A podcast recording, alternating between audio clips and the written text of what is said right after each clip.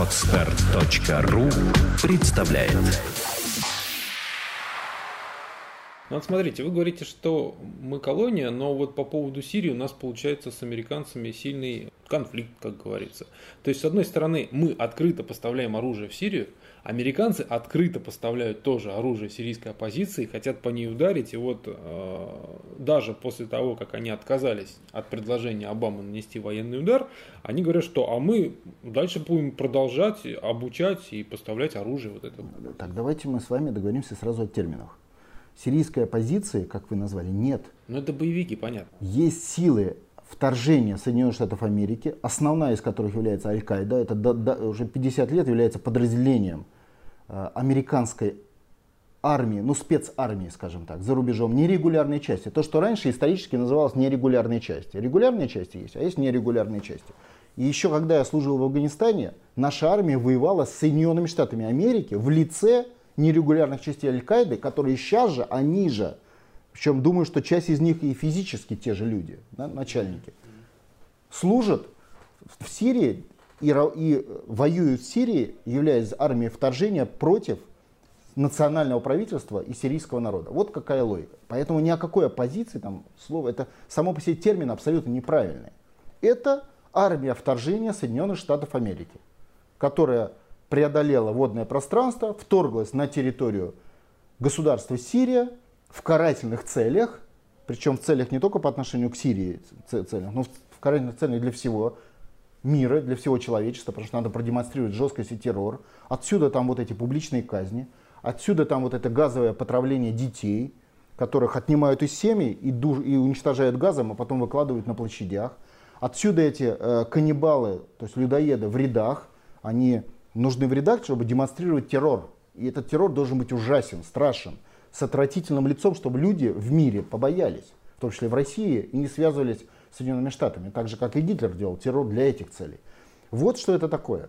Поэтому никакой позиции там нет вообще. Естественно, если это подразделение Соединенных Штатов, будут ли они поставлять туда оружие? Ну, вопрос. Ну, если это их подразделение. Они в Афгане поставляли оружие, там, когда это, 25 лет, там, 30 лет назад. Они им поставляли оружие по всему миру. Естественно, они будут поставлять оружие сейчас, как всегда. Это их подразделение. Но представьте себе, американцы вторглись э, в Ла-Манш. После Ла-Манша, прошли Ла-Манш, начали э, наступать на немецкие войска. Будет американцы поставлять оружие своим часть, э, частям? Ну так и сейчас поставляют. Никакой разницы здесь нет. То, что они при этом и называют, э, их пропаганда по-всякому эти, эти слова, там, силами освобождения, какими-то процессами, это все просто болтовня. Это обычная, стандартная колониальная война в, специальными частями Соединенных Штатов Америки. Все. Ну, хорошо. А колониальная война, Соединенные Штаты там э, раскатывают Сирию своими войсками, да? А мы открыто, вы говорите, мы колония, мы колония открыто поставляем оружие их противникам, правительству Асада. Тоже стандартная ситуация. А почему? Как американцы позволяют нам как колонии? Это как в Советском Союзе было. Советский Союз воевал с Америкой, воевал тоже поставками оружия. Во-первых, не позволяет. Не позволяет. Потому что есть многократные, сотни распоряжений Соединенных Штатов оружие туда не поставлять.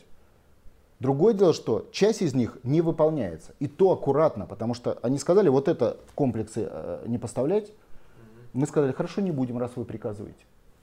То есть возникает некий баланс. То есть то, что туда поставляется, Россия поставляет подпольно. То есть это скрыть нельзя, естественно. Но это поставляется подпольно. Вот смотрите, вопрос... Так они же все равно знают, что мы поставляем. Вопрос в качестве процесса. То есть России можно говорить, но нельзя делать.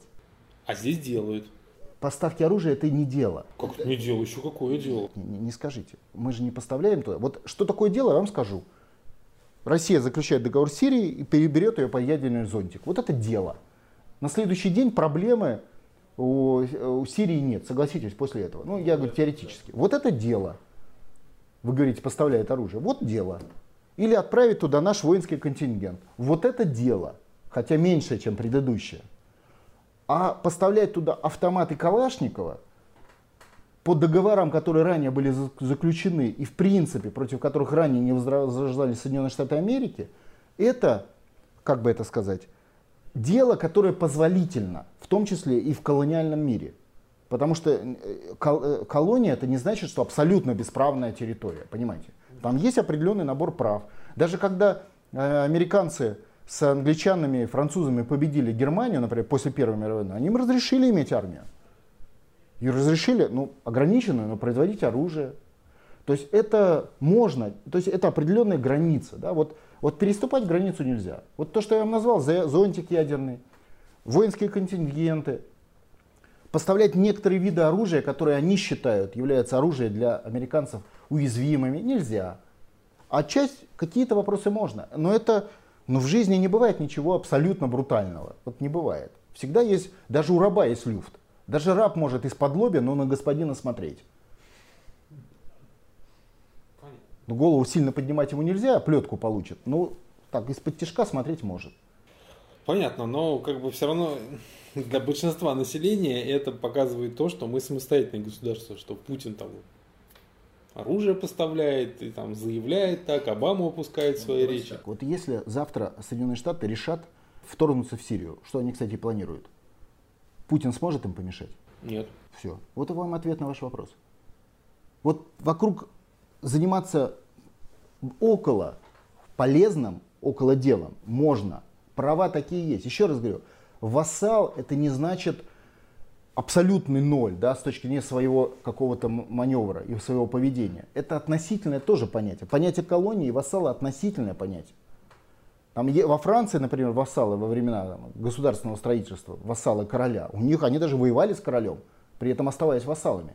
Но надо просто на этот вопрос смотреть в историческом ключе. То есть всегда есть какой-то люфт. Другое дело, что есть грань, за которую нельзя перешагивать. Путин за нее, конечно, не перешагивает. Если вы обратили внимание, он вообще все делает для цели переговоров с Соединенными Штатами, вокруг Сирии, я имею в виду. То есть он не просто принял решение и пошел. Так, поставить туда оружие и ушел. Нет. Он в контакте с США. Он говорит, вот смотрите, вот если так, то да вот так. То есть он их уговаривает успешно в силу своего опыта и в силу мирового сообщества, с которым он тоже договорился, и проводит политику переговоров с Соединенными Штатами. Не, не политику, как Советский Союз, поставили бы и забыли, а политику переговоров с Соединенными Штатами на базе определенных аргументов, в том числе, которые он частично и создает. То есть он это делает для цели удержания США, а не для цели защиты Сирии военным образом. Понимаете разницу? Вот в этот грани есть. Он ее не перешагивает ни на миллиметр.